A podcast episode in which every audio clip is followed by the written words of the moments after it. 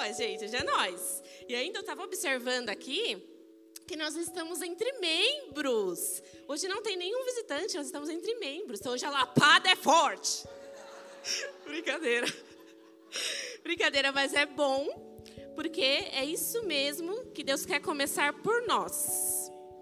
Olha só, nós vamos, vamos adentrar aqui ao tema, mas Deus quer começar por nós, ruar. Amém? É, vamos lá, hoje eu quero falar sobre um tema que é muito falado nas igrejas, aí com pregadores em geral. É muito orado pelo povo de Deus, a gente ora sempre, você com certeza já orou por isso. Mas é muito difícil de viver. E por isso a gente precisa muito. Porque é muito difícil, a gente precisa muito. Porque não tem como ter uma vida em Deus se você não tiver esse pequeno detalhe.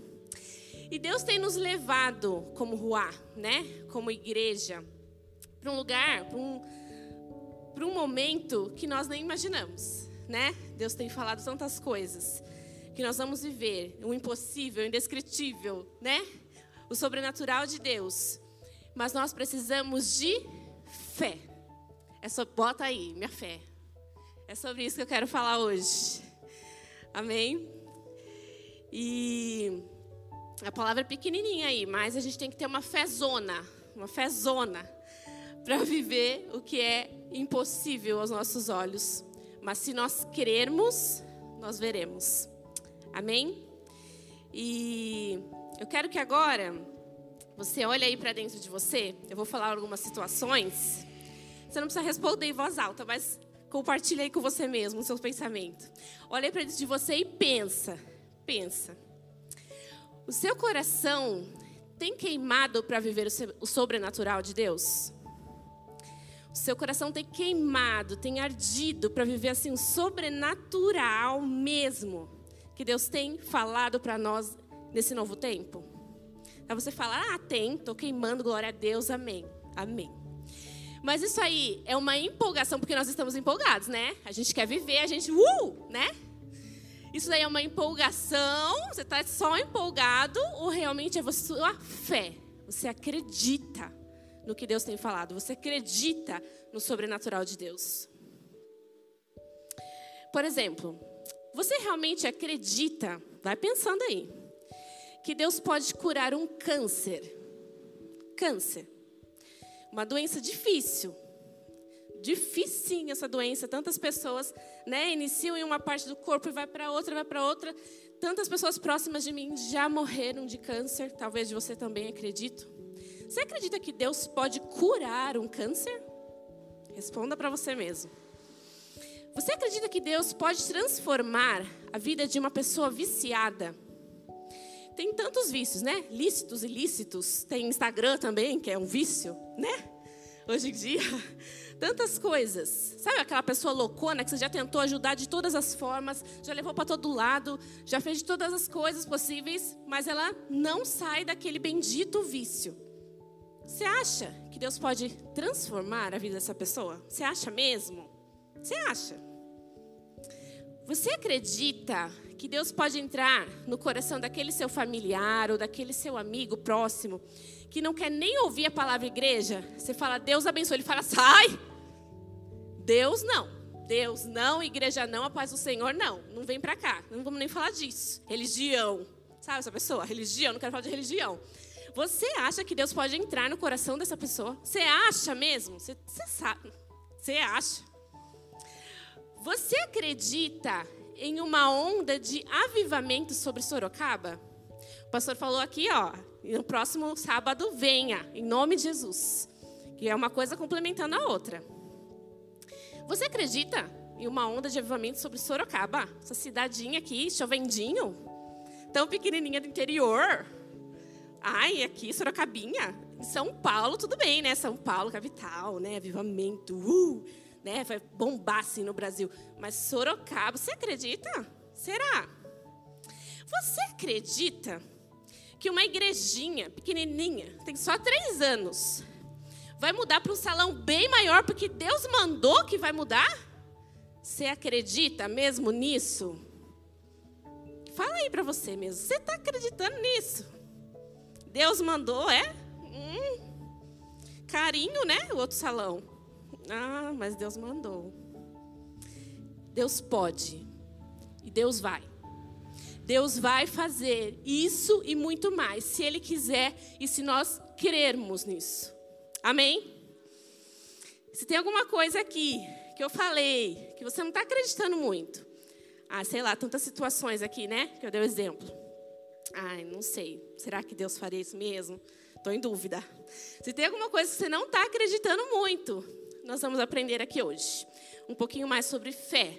Para você começar a acreditar. Porque sem fé, ninguém pode agradar a Deus. Sem fé, ninguém pode agradar a Deus. Porque quem vai a Ele precisa crer que Ele existe e que recompensa os que procuram conhecê-lo melhor. Está lá em Hebreus 11, 6. Amém?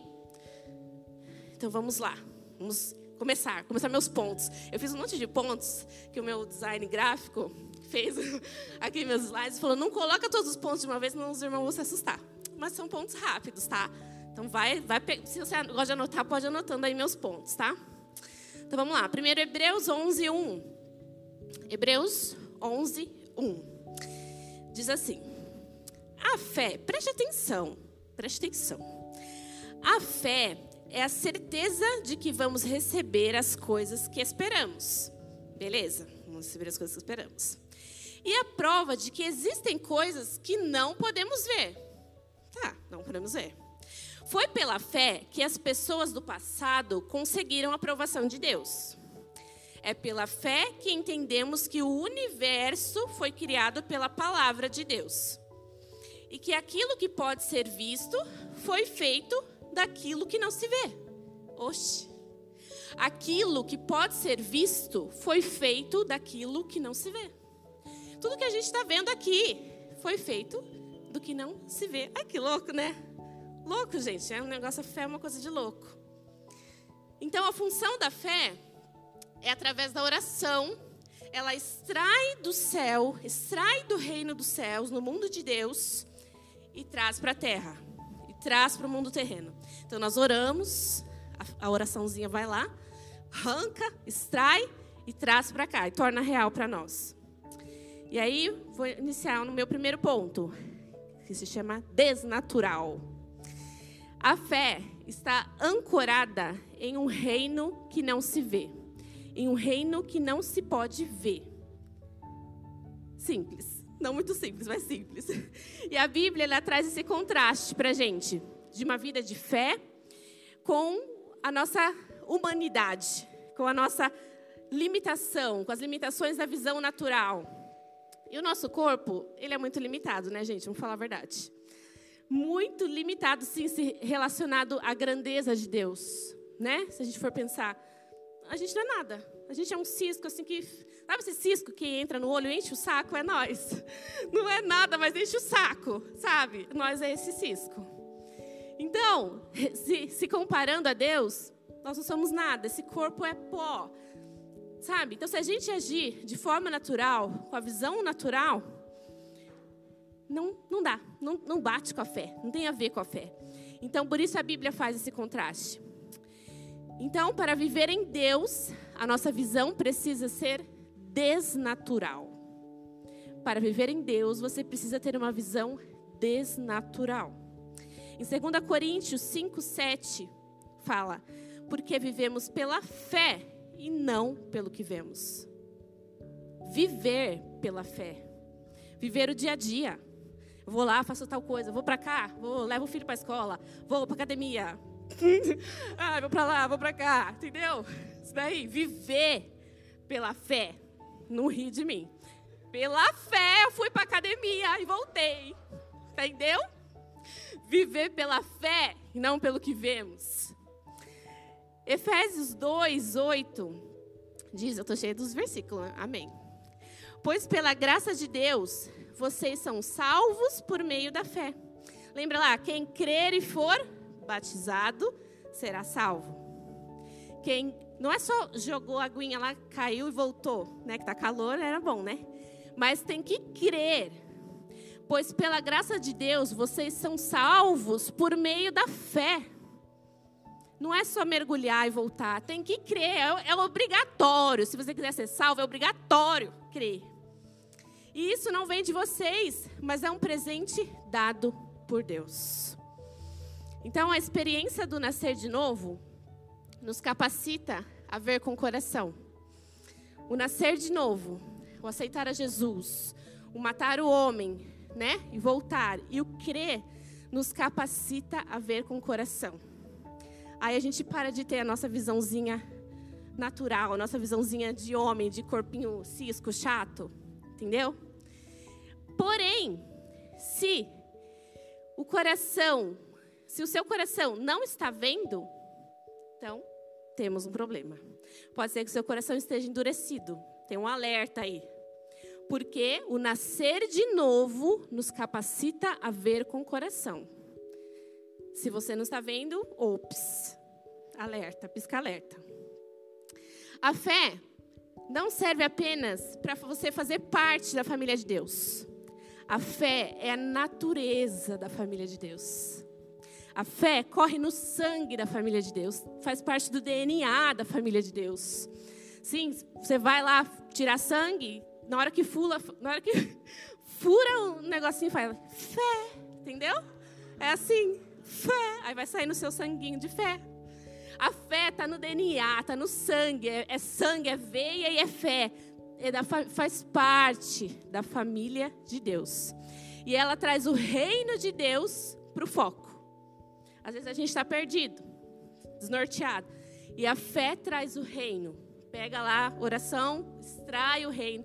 Esse é o foco da família de Deus. É aqui que vocês precisam estar. E todos os recursos do Pai estão acessíveis à família de Deus por meio da fé. Todos os recursos do Pai estão acessíveis a você por meio da fé. Ai, gente, já quero chorar. Já chorar. Todos os recursos, gente. É muito grande isso. E Jesus ele veio ao mundo como homem, certo? Como homem. Peraí, deixa eu Jesus é Deus e quando ele veio ali, ele era Deus, mas ele veio como homem. E tudo que ele fez foi, eu até falei isso no link, no último link, foi através do Espírito Santo. Tudo que Jesus fez foi através do Espírito Santo. E o Espírito estava desde o início, né? A gente vê lá na criação, tá? O Espírito pairava sobre a face das águas. Tudo foi, tudo, o Espírito estava ali. E aí depois, quando Jesus foi batizado, o Espírito veio sobre ele, né, como uma pomba, quer dizer, é, representando a pomba representando tal, veio sobre ele. E tudo, todos os milagres, todas as maravilhas, o que ele fez foi através do Espírito Santo. Não foi porque ele era Deus, porque ele estava como homem. Foi através do Espírito Santo. E o que Jesus deixou para nós? Espírito acertou, Gabi acertou. O Espírito Santo. Olha só. Jesus fez tudo através dele e deixou ele. E deixou. E o que você está fazendo com ele? O que está fazendo com isso? Se você tem todos os recursos, o que você está fazendo? Essa é a pergunta de hoje nós temos dentro de nós o mesmo Espírito que estava dentro de Cristo. Gente, é grandioso isso. O mesmo que estava lá está aqui. Está dentro de você, está dentro do seu coração. O que você tem feito com isso? Então, esse ponto é: todos os recursos do Pai estão acessíveis a nós por meio da fé. Jesus ele nos encoraja a ver com o coração, lá em Mateus 6:33. Primeira parte diz: Busquem, pois, em primeiro lugar o reino de Deus. Em primeiro lugar, o reino. Paulo também ensina, Colossenses 3:2, mantenham o pensamento nas coisas do alto e não nas coisas terrenas. Do alto. Ainda lá, Paulo falando, 2 Coríntios 4:18, pois o que se vê é transitório, mas o que não se vê é eterno. E Jesus na terra, ele diz que ele só fazia o que via o Pai fazer. Tá aí o segredo. Tá aí o segredo. Veja com seu coração. E você vai ver o sobrenatural acontecer na sua vida, ao seu redor. Veja com o coração. Busque em primeiro lugar o reino, primeiro reino. Mantenha o pensamento lá nas coisas do alto, não é aqui na terra. Às vezes a gente leva a nossa vida, coloca no automático e vai embora. Né? A gente vive como se a gente fosse daqui.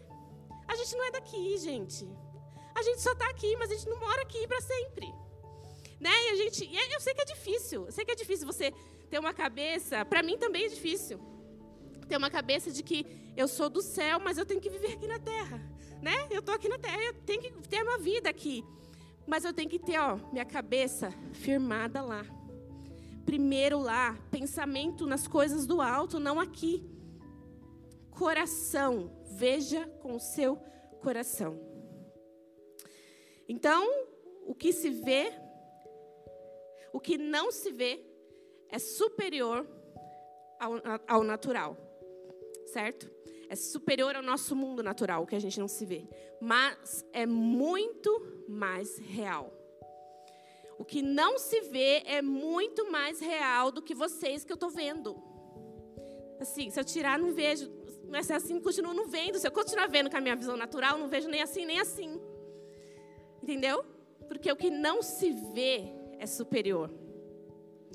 E quando nós não conhecemos quem realmente Deus é, e o poder que Ele realmente tem, nós restringimos a nossa fé.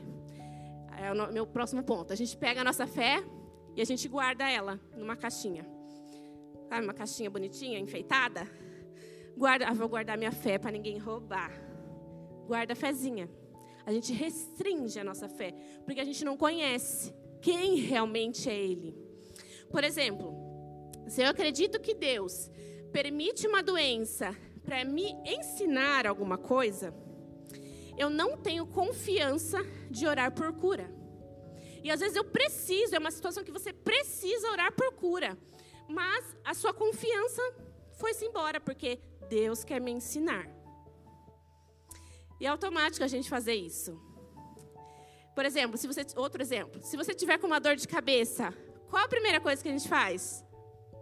A DIP, a Dif, nossa amiga, né? A salvadora da nação.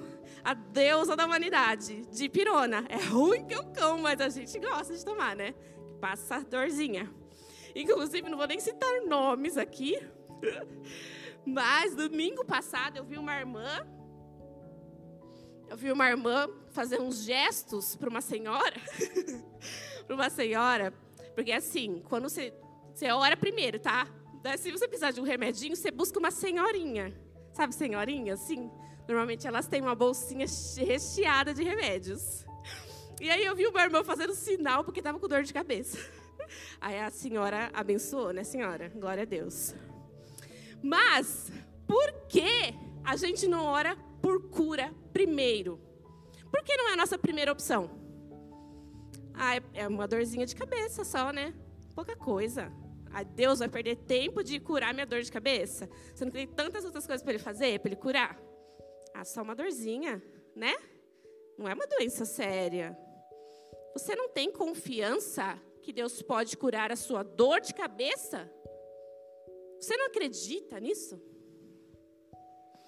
Deus é Deus da dor de cabeça, Deus é Deus da lepra, Deus é Deus do pequeno, Deus é Deus do grande, Deus é Deus de tudo. Ele é Deus.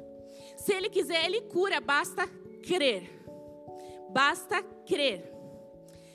A descrença está ancorada no que é visível. Enquanto a, a fé está ancorada no que é eterno, a descrença está ancorada no que é visível. E às vezes a gente se coloca nesse lugar de descrença. A descrença honra o mundo natural. Não honre o mundo natural. Honre ao Senhor. Amém? E a maioria das pessoas descrentes, agora falando assim de pessoas que não acreditam que Deus pode fazer, tá? Nesse sentido, descrente no sentido de que não acreditam que Deus pode fazer. Normalmente elas se chamam de realistas. Ai, não é que eu não acredito que eu sou realidade, eu sou realista, né? Vamos ver a realidade. Coloca os papéis na mesa. Eu vou ser sincera que eu tenho um pezinho aí no realismo. tenho um pezinho no realismo. Né? Que eu, a minha, meu temperamento, a gente joga pro temperamento agora, né? Sou uma melancólicazinha, mas não, a gente tem que trabalhar o nosso temperamento. Amém? Trabalhar.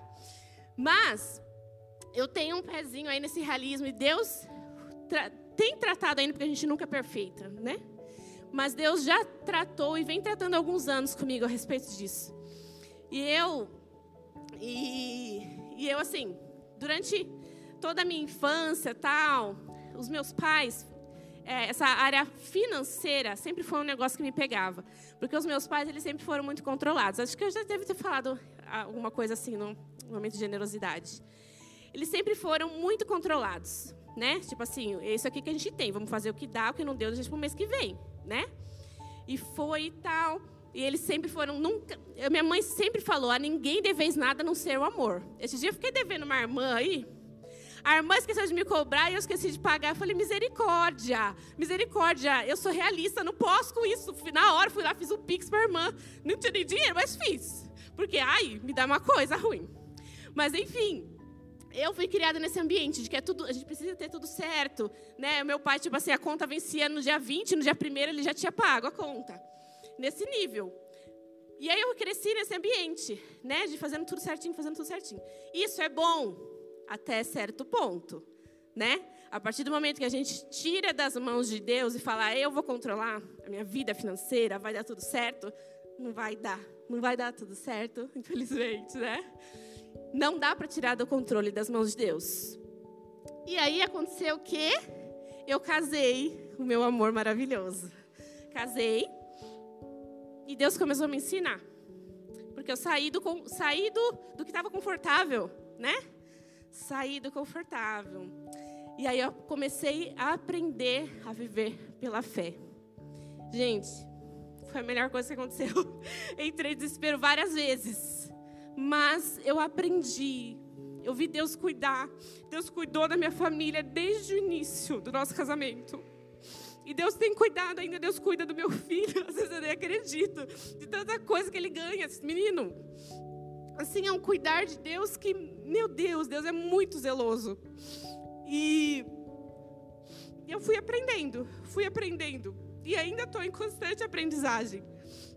Né? E Inclusive, no início da rua aqui, eu pegava e dava uma de realista. Eu falava, mas Danilo, olha só, o Danilo é o cara da fé, né? Aí vamos fazer não sei o quê, vamos comprar não sei o quê. O Danilo, olha aqui, vem ver as contas, senta aqui na mesa. Não vai dar, não vai dar. Aí olha só, uma coisa também que, ó, o Danilo falou, Deus mandou. Ah, tá, Deus mandou. Ai, Deus mandou, então vamos, compra tudo, vamos comprar. Uh! Porque Deus mandou, irmão. Deus mandou, ele paga. Fique em paz. Então agora tudo que o Danilo fala, eu falo, Deus mandou. Deus mandou. Então vamos comprar, vamos comprar, Deus mandou. Então, eu fui tratada e estou ainda sendo tratada a respeito desse realismo aí na minha área financeira. Mas então, voltando, os realistas, eles acreditam que o mundo material governa sobre o mundo espiritual completamente errada. E a gente vive em um mundo onde a cultura é praticamente essa, né? A cultura é crer naquilo que a gente vê. Por isso é tão difícil para a gente, né? A gente viver nesse mundo se torna um desafio para nós que queremos crer, queremos ter uma vida com Deus, queremos ter fé. É um desafio a gente viver aqui. A gente viver no mundo em que a cultura é para crer você precisa ver, né? Porém, a gente consegue. Se tivermos o Espírito Santo, se tivermos aquele que estava em Cristo em nós, nós conseguimos viver com Ele, com Ele o tempo todo. Nós conseguimos crer e nos manter em pé, nos manter acreditando naquilo que Ele nos fala. Amém? E a fé, ela não é também negar o mundo natural. Por exemplo, se o médico diz que você tem um tumor, é burrice você falar que o tumor não existe. Ele disse que você tem um tumor, você ignorar esse tumor. Porém, a fé se fundamenta na realidade de que o tumor é inferior a ela. A fé engole o tumor, a fé vem para cima do tumor. Amém? A fé vem para cima. Isso quer dizer que eu posso reconhecer a existência de uma doença. Ok. Mas eu preciso crer que a cura está acima dela. A fé precisa estar acima. A fé precisa engolir a doença. A fé precisa engolir qualquer outra situação. E a cura, ela é um produto do reino dos céus. É uma realidade superior. Existe a doença, mas a cura é superior. E as pessoas de fé, elas também podem ser realistas. Olha só. Porque elas se fundamentam em uma realidade superior. Então, sou realista com o céu. Olha que bênção de Deus. As pessoas podem, as pessoas de fé podem ser realistas se fundamentando na realidade superior, acreditando que não é possível ver com os olhos naturais. Amém? O meu quinto ponto. Nós estamos indo bem. O medo. Isso aqui é um negócio sério. Nossa, gente, estou suando igual uma bica. Vamos lá. O medo do que os outros vão pensar ou falar impede muitas pessoas de viver pela fé. Ah, se eu orar primeiro, eles vão achar que eu sou louca. Eles vão achar a maníaca da fé. a maníaca da fé, porque eu estou orando por dorzinha de cabeça, é só pegar de pirona. Se eu orar, por, se eu orar pela minha dor de cabeça primeiro, ai, o que, que eles vão falar de mim? Eles vão rir de mim se eu orar para o defunto levantar. Imagina. Vamos analisar. Peraí. Deus mandou, sei lá, você foi de querer fazer graça lá do lado do defunto falar, levanta. Ah, Deus mandou. Deus mandou, então Deus vai fazer. Está na conta dele. Está na conta dele. Se Deus mandou, Deus vai fazer. Ah, mas vão rir de mim se eu for lá e falar, irmão José, levanta em nome de Jesus. Imagina. Ai, gente do céu. Mas Deus mandou, então ele faz. É impossível? Para ele não é. E Lázaro? E Lázaro? Jesus fez através do Espírito. E nós podemos fazer através do Espírito. Amém? Então, a opinião ou os olhares, que às vezes são só olhares de outras pessoas, é mais importante para você do que confiar em Deus? Pense. Os olhares, as acusações. É mais importante isso do que confiar em Deus? Esse tipo de medo está normalmente associado à descrença. A descrença a gente falou lá, ancorada no mundo terreno, né? E a descrença é crer em algo que não é Deus. Não é Deus. Irmão, o Senhor tem ciúme do seu coração. O Senhor Jesus tem ciúme do seu coração. Se a sua confiança está em outra coisa que não é Deus, isso entristece o Espírito Santo. Se a sua confiança está em outro alguém, em outra coisa, em outro objeto, que não seja Deus, se a sua confiança está na opinião de pessoas, isso entristece o Espírito Santo. Não entristeça seu melhor amigo. A fé nasce do espírito. Ela não é intelectual. Ela nasce do espírito. A Bíblia não diz o homem crê com a mente. Não. Pela fé, o homem entra em concordância com a mente de Deus. Então, submeter as coisas de Deus à mente do homem é desastre. É desastre. Pegar as coisas de Deus e tentar pôr na mente do homem é desastre. A gente tem descrença e religião. Religião pura.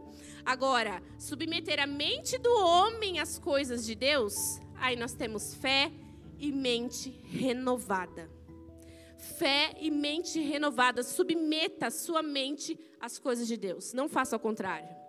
Muitas oposições dos avivamentos. Aí, eu já estou ensinando avivamento ali. dos avivamentos vieram de cristãos que submeteram as coisas de Deus à sua mente. Cristãos submeteram as coisas de Deus à sua mente. Cristãos que não aprenderam a ser liderados pelo Espírito Santo. Seja liderado pelo Espírito. Seja guiado pelo Espírito. Então, tudo, tudo que faça, tudo que não faça sentido à mente deles, entre em conflito com a Bíblia. É pura religião. E o agir do Espírito Santo é diversificado, né, gente? Ele não é sempre quadradinho assim, né? vamos fazer assim para sempre. Né? Vamos no trenzinho aqui para sempre, irmãos. Vamos falar em línguas lá, blá, blá, blá, para sempre. Não, gente, é diversificado. É cada hora de uma forma que ele age. E muitas vezes, realmente, não faz sentido nenhum. Tem muita coisa que não faz sentido nenhum para nossa mente humana, para nossa mente cisco. Mas no mundo espiritual, o mover é enorme. Está acontecendo no mundo espiritual um mover enorme. Com as loucuras, com o mover do Espírito Santo, com a diversidade do Espírito Santo. Nós não estamos entendendo. Ah, não estou entendendo, então não está certo. Ai, você é o quê? Maravilha do sete, oitava maravilha do mundo? Não estou entendendo, então está errado. Não, está acontecendo no mundo espiritual. A fé aqui na terra é o início do que existe no reino de Deus. É só o início. É só um pouquinho, só, ó, experimenta um pouquinho aí. Imagina lá, gente. Imagina lá. O céu se move pela fé. A fé é a moeda do céu. Gente, é, é coisa grandiosa que a gente vai ver. A gente vai ver, né? Em nome de Jesus, a gente vai ver. Juntos. Aqueles com fé iluminam um caminho que ameaça todas as zonas de conforto. É difícil a gente é difícil de conviver com pessoas que têm uma fé grande. Uma fé grande. A forma de pensar dessas pessoas é de outro mundo. Você fala, oxe, que é isso? Está louca? Vai fazer tudo isso assim? É fé. É fé. A forma de pensar é de outro mundo. A fé leva as pessoas a se sentirem desconfortáveis. Então, essas pessoas que têm uma fé zona, ou elas são muito amadas, ou elas são as loucas, odiadas, que estão, vixe, tá pirando que vai acontecer isso daí, né? O estilo de vida é contagiante. Ou é contagiante, ou é ofensivo. Não tem meio termo, não tem em cima do muro, não tem neutro. Ou é o cara acredita para valer, vestiu a camisa, ou, vixe, tá doidão isso aí. Isso aí, hum, sei não. Não tô acreditando. Já a descrença, ela é segura. Tá tudo bem, não assume riscos, vamos guardar nossa fezinha aqui. Ficar aqui, é seguro aqui, né? E nós precisamos nos misturar com grupos com a mesma mentalidade que a nossa. Você quer ser o loucão da fé, que contagia todo mundo, que vai acontecer, ou você quer ser, ah, não sei não. Será que Deus vai, não sei se Deus vai fazer isso daí não. Com quem você vai andar? Quem você vai ser? Você precisa estar com pessoas que pensam como você pensa. Ah, não. Eles são dessa forma, eles acreditam nisso, eu não acredito, mas eu quero ficar aqui. Eles são legais, estão cheirosinhos, né? Vou ficar aqui, do ladinho deles. Ai, ai não, não acredito, mas, mas vou ficar aqui. Não! Acha o seu grupo. Você acredita ou não? Você crê ou não? Não tem, não tem neutro, não tem em cima do muro. Não dá. Meu oitavo ponto. Tô terminando, hein? Tô cheia de ponto. Fé linda. Olha que tema lindo, hein? Esse foi, assim, uma inspiração. Meu tema. Meu tema não, meu ponto. Fé linda. Nós precisamos de uma fé obediente, uma fé ativa, uma fé agressiva por natureza, com foco, com propósito, que se apodera da, da realidade do reino. Uma fé violenta, vigorosa, bate de frente com o mundo natural. Tudo o que é inferior não se sustenta diante dela. É disso que a gente precisa, de uma fé linda, igual essa que eu descrevi. E a coisa mais comum que as pessoas dizem quando vão receber uma oração por cura, por exemplo, é. Ah, eu sei que Deus pode fazer, amém. Eu sei que Deus pode fazer. A maioria das pessoas dizem isso porque tem esperança que pode acontecer, não fé. Tem esperança. Para alguém que tem fé, nada é impossível. Nada, irmão. Nada é impossível.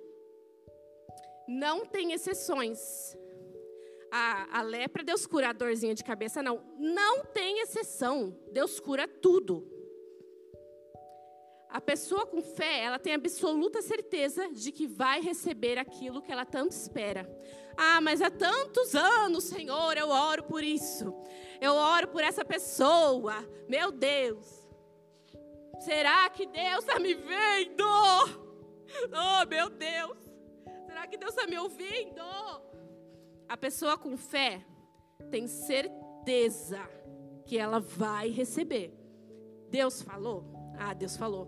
Então espera. Não é no seu tempo, não. Não é no seu tempo, não. A Bíblia diz: portanto, a fé vem por ouvir a mensagem. Só essa primeira parte, lá em Romanos 10, 17. A fé vem por ouvir a mensagem. Não diz por ter ouvido a mensagem.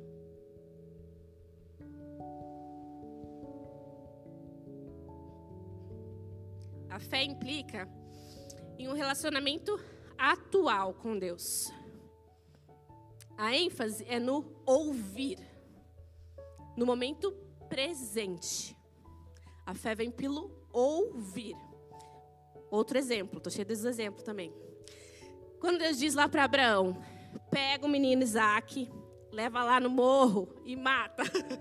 Não foi assim que ele falou, né? Eu estou interpretando. Pega, leva lá no morro e mata. Abraão foi. Chegou lá, Deus falou: Para, não mata não. Agora você imagina, Deus tinha falado: Vai e mata. Depois Deus falou: Para, não mata não. Você imagina, Abraão pegou a mensagem, ouviu: Leva o menino lá no morro e mata. Beleza, Deus. Beijo, até amanhã. Amanhã a gente se fala. O que tinha acontecido, gente? Abraão tinha matado o menino. Abraão tinha matado Isaac, porque ele falou: Tchau, Deus, até amanhã. Isaac tinha morrido. Não era, não era para acontecer isso. Mas Abraão ouviu: Leva o menino no morro e mata. Ele foi. Abraão ouviu de novo: Para, não mata, não. Abraão ouviu constantemente. Não é eu ouvi dizer, Deus me falou aquele tempo atrás. E eu estou fazendo. Para! O que, que Deus está falando agora? Deus muda, as estratégias mudam. O Espírito Santo é diversificado. A fé vem por continuar ouvindo. Não é a respeito do que um dia você ouviu. O que ele está falando agora? Você não pode, aí eu ouvi aqui e vou seguir a minha vida. Não, Deus está falando de novo, para, não mata o menino. E você falou, tchau, Deus. E matou o menino. Você matou seu menino, gente? Você matou o menino? Responda aí para você mesmo. A fé vem pelo ouvir a mensagem. Ouvir é no presente, constantemente. Não tem como você ouvir, ah, eu ouvi dizer e continua a minha vida.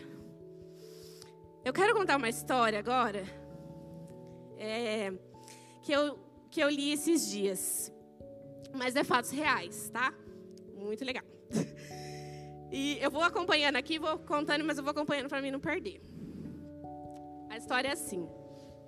Um casal se conheceu na igreja.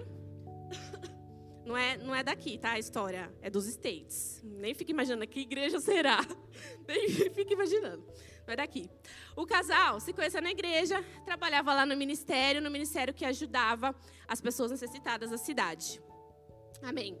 E eles compartilhavam dessa paixão, paixão por Deus e a paixão por ajudar ao próximo, ajudar aos outros, né? Então um dia, olha só, gente, um dia eles decidiram que iriam casar.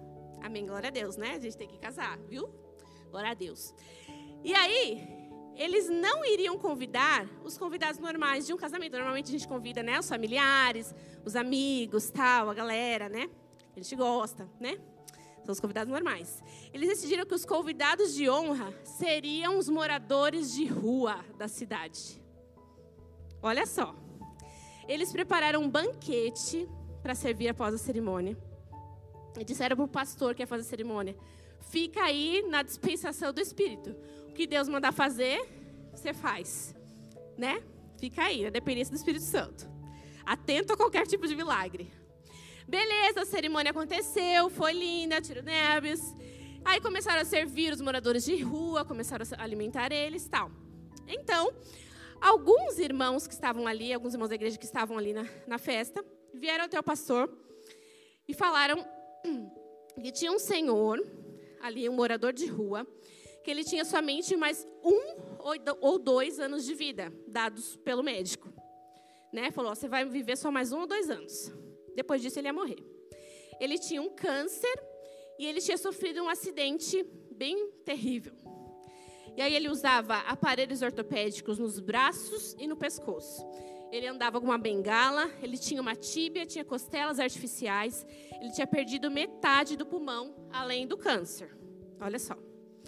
E aí, gente, aconteceu que simplesmente a cura foi acontecendo para aquele senhor, ali naquele ambiente de casamento. Deus foi, foi direcionando o pastor, ele foi orando por cada parte do corpo, né? E a cura foi acontecendo, uma atrás da outra. E aí, durante esse momento, algumas pessoas se achegaram, né? Alguns irmãos se achegaram. E, presta atenção, não era por curiosidade. Eles se achegaram para orar, para orar com os que já estavam ali, em união. E ali, entre essas pessoas que se achegavam, estava um médico. E aí ele orava em latim, Deus levou ele a orar em latim, para que todos os ossos daquele senhor fossem recolocados no lugar. E isso aconteceu no momento, naquele momento. E beleza, enfim, né, basicamente a cura aconteceu para aquele homem. Né, ele e a mulher dele aceitaram Jesus. Depois de um tempo, ele conseguiu um emprego, ou seja, cura completa, cura da vida, né? Não foi só da saúde, foi a cura da vida que ele recebeu. E os noivos, gente, na dependência do Espírito Santo, olha a oportunidade que eles abriram. Eles não convidaram o parente, não, a tia da avó, a tia da mãe do quinto grau, não. Eles convidaram, olha que ousadia os moradores de rua da cidade que queimava no coração deles. E aí, depois dessa oportunidade que eles abriram, eles viveram, eles viram, eles viram, eles creram e compartilharam do sobrenatural. Quem estava ali viu um sobrenatural acontecer na vida daquele moço. Isso que eu quero deixar para você hoje. Faça a oportunidade. Faça a sua oportunidade. Ah, mas vão me achar louco. Seja louco, nós é louco mesmo. Nós é louco por Jesus. Ai, vão, que vão pensar? Deixa pensar. Seja louco, seja ousado através do Espírito. Não é ousado por você mesmo, é ousado através do Espírito Santo. E você vai ver e você vai viver o impossível acontecer na sua vida em nome de Jesus.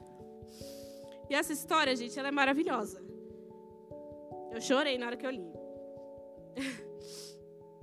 Mas é uma história que você ouviu dizer, que eu ouvi ler. que eu contei ela para você porque eu li essa história. Certo? Você ouviu dizer. Eu quero falar para você hoje. Vamos viver essa experiência? Ah, estou falando para você casar e fazer. Não. Vamos viver essa experiência de sobrenatural. Vamos começar isso em nome de Jesus logo. Vamos ver com os nossos olhos os milagres acontecerem. Vamos ouvir no presente.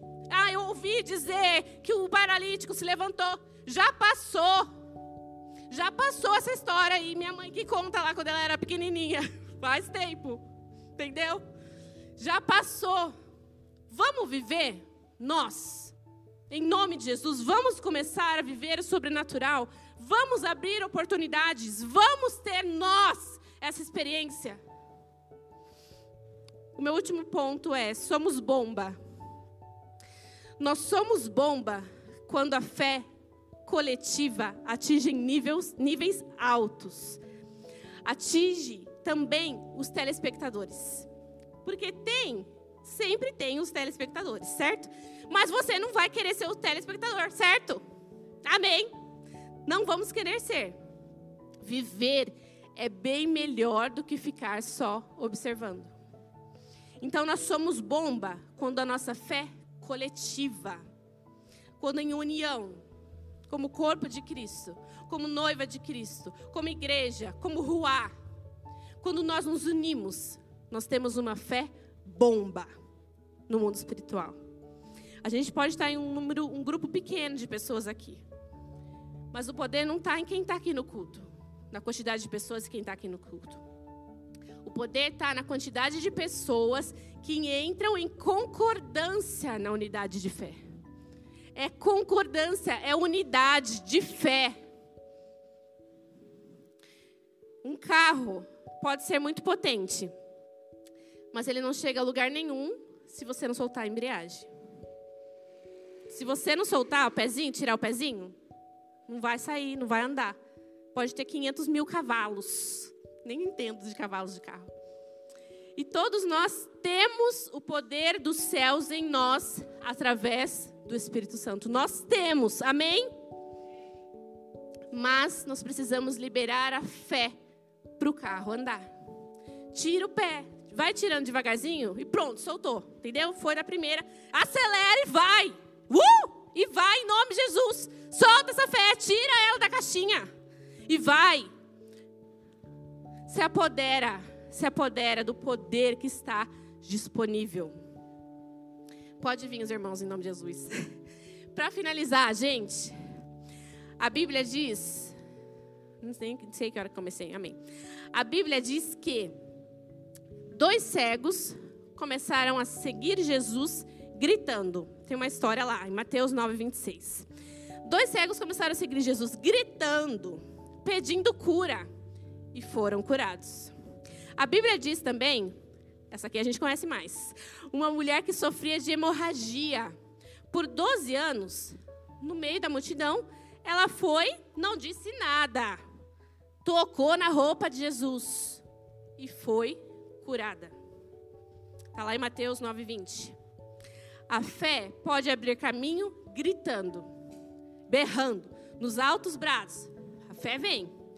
Ou pode ser de forma calma, apenas tocando. Mas no mundo espiritual, ela é sempre violenta, ela é sempre veloz, feroz. Amém? Você crê nisso? Essa a mensagem que Deus queria falar com você hoje, nessa noite eu fiquei feliz que nós estamos aqui entre membros. É, eu dei uma olhada assim e falei: olha só, Deus cuidando dos detalhes. Deus quer começar por nós, irmãos. Por nós. E nós vamos impactar as outras pessoas ao nosso redor. Impactar aqui o Vanel 4, impactar a Zona Oeste, impactar Sorocaba, São Paulo, Brasil. Mas vai começar, começa aqui. Começa no pequeno, começa na dor de cabeça, não tem problema. Começa com a dor de cabeça. Ora. Amém? Coloque-se em pé.